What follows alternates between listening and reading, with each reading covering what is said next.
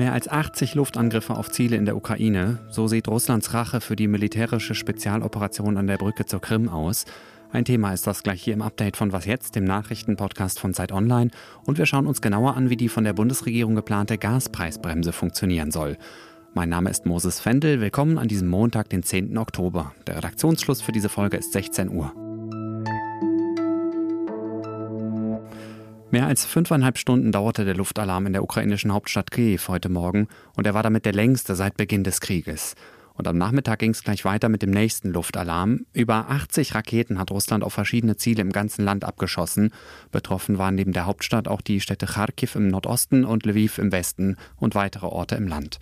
Getroffen wurden unter anderem zivile Ziele wie ein Kinderspielplatz. Auch die Strom- und Wasserversorgung wurde beschädigt.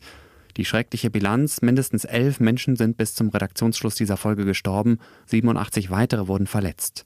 Mit einer Videobotschaft hat sich Präsident Volodymyr Zelensky heute Morgen an seine Landsleute gewarnt. Маємо справу з терористами. Вони прагнуть паніки і хаосу, хочуть знищити нашу енергосистему. Вони безнадійні. Друга мішень це люди. Спеціально обрали такий час і такі цілі, щоб завдати якнайбільше шкоди. Але ми, українці, допомагаємо одне одному, віримо в себе, відновлюємо усе зруйновано. Зараз можуть бути тимчасові перебої з електрикою, але ніколи не буде перебоїв з нашою впевненістю, впевненістю у перемозі. Ziel dieser Terrorangriffe sei es, Angst und Chaos zu verbreiten und die Infrastruktur zu zerstören.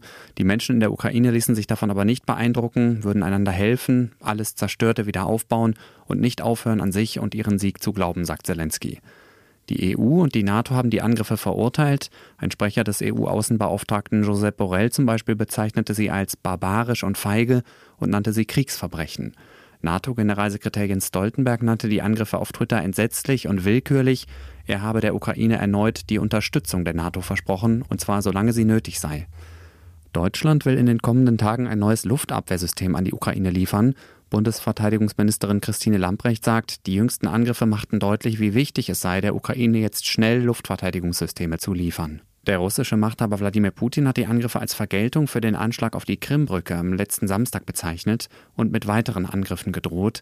Putin sagte zu Beginn einer Sitzung des russischen Sicherheitsrates, wenn die Versuche terroristischer Anschläge auf unser Gebiet fortgesetzt werden, werden die Antworten Russlands hart ausfallen und in ihrem Ausmaß dem Niveau der Bedrohungen entsprechen. Zitat Ende. Verstärkt wird Putins Drohung durch die Ankündigung eines anderen Autokraten. Der belarussische Diktator Alexander Lukaschenko will gemeinsame Truppen mit Russland aufstellen. Vor zwei Tagen hätten Russland und Belarus angefangen, Kräfte zusammenzuziehen, zitiert ihn die belarussische Nachrichtenagentur Beta. Wo genau diese sogenannte Eingreiftruppe stehen soll, hat er nicht gesagt.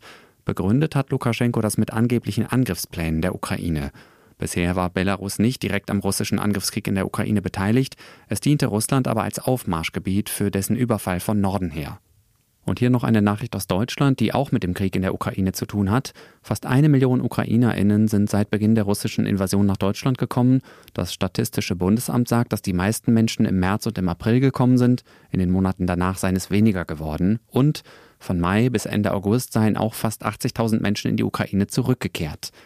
Diese Zahlen sind allerdings unvollständig, weil sie nur die Menschen umfassen, die sich in Deutschland offiziell an- und abgemeldet haben.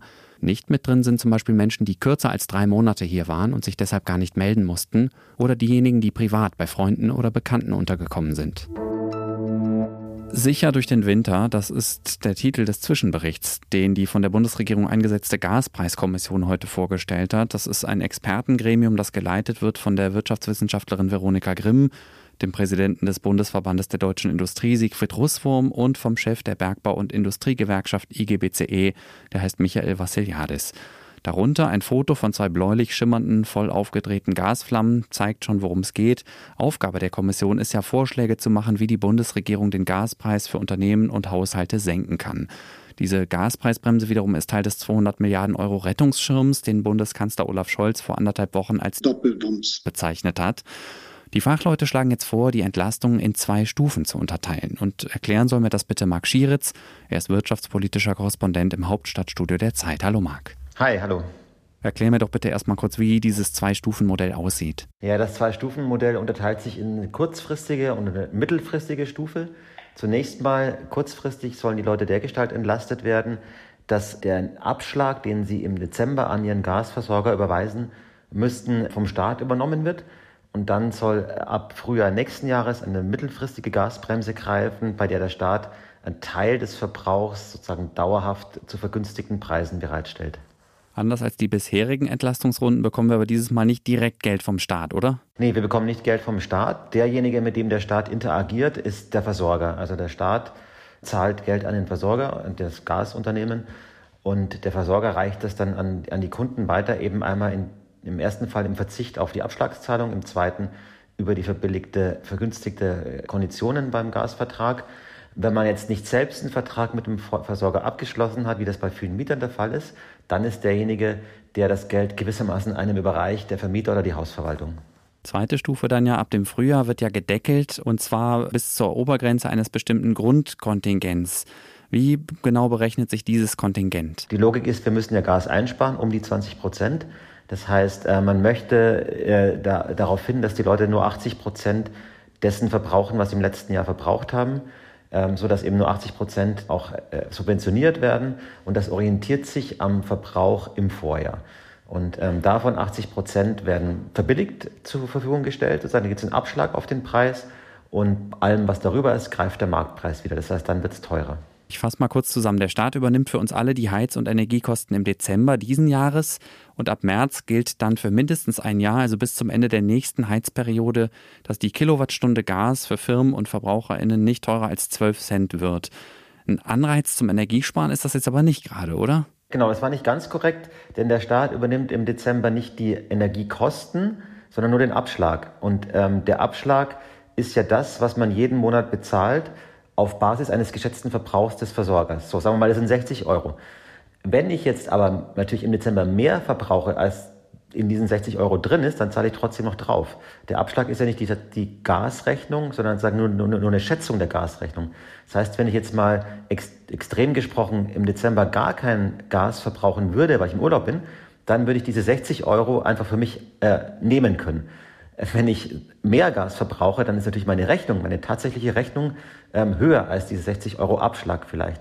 Insofern gibt es natürlich schon einen gewissen Anreiz, denn je mehr ich spare, desto mehr von diesem Abschlag darf ich für mich behalten.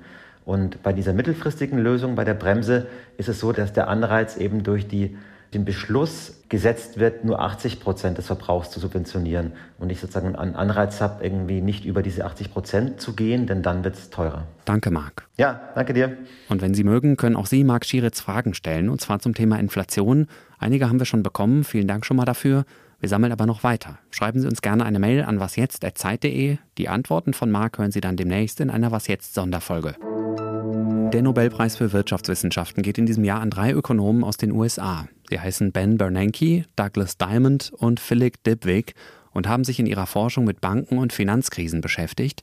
Die Königlich Schwedische Akademie der Wissenschaften in Stockholm sagte in ihrer Begründung, mit ihrer Arbeit hätten die drei Forscher unser Verständnis der Rolle der Banken in der Wirtschaft, insbesondere während Finanzkrisen, sowie der Regulierung der Finanzmärkte erheblich verbessert. Der Wirtschaftsnobelpreis bildet den Abschluss der Preisvergaben, nachdem letzte Woche ja schon Medizin, Physik, Chemie, Literatur und Frieden dran waren. Der Wirtschaftsnobelpreis ist der einzige, der nicht auf das Testament von Alfred Nobel zurückgeht. Er wird von der schwedischen Zentralbank gestiftet und zählt somit streng genommen nicht zu den eigentlichen Nobelpreisen. Was noch? So klingt es, wenn sich Donald Trump zwei Sektkühler mit eiskaltem Wasser über den Kopf schütten lässt. Und so klingt es bei Bill Gates. Allerdings hat der dafür eine extra Maschine konstruiert.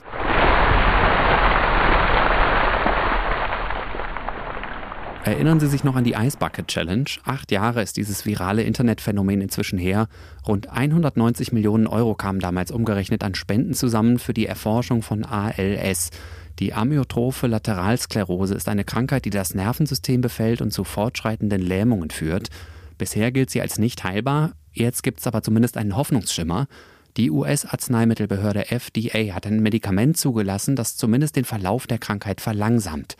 Ermöglicht haben dürfte diesen Meilenstein im Kampf gegen ALS auch die Social-Media-Kampagne von 2014, die mir ehrlich gesagt irgendwann ziemlich auf die Nerven ging. Aber wir sehen ja, dass sie durchaus was Gutes bewirkt hat.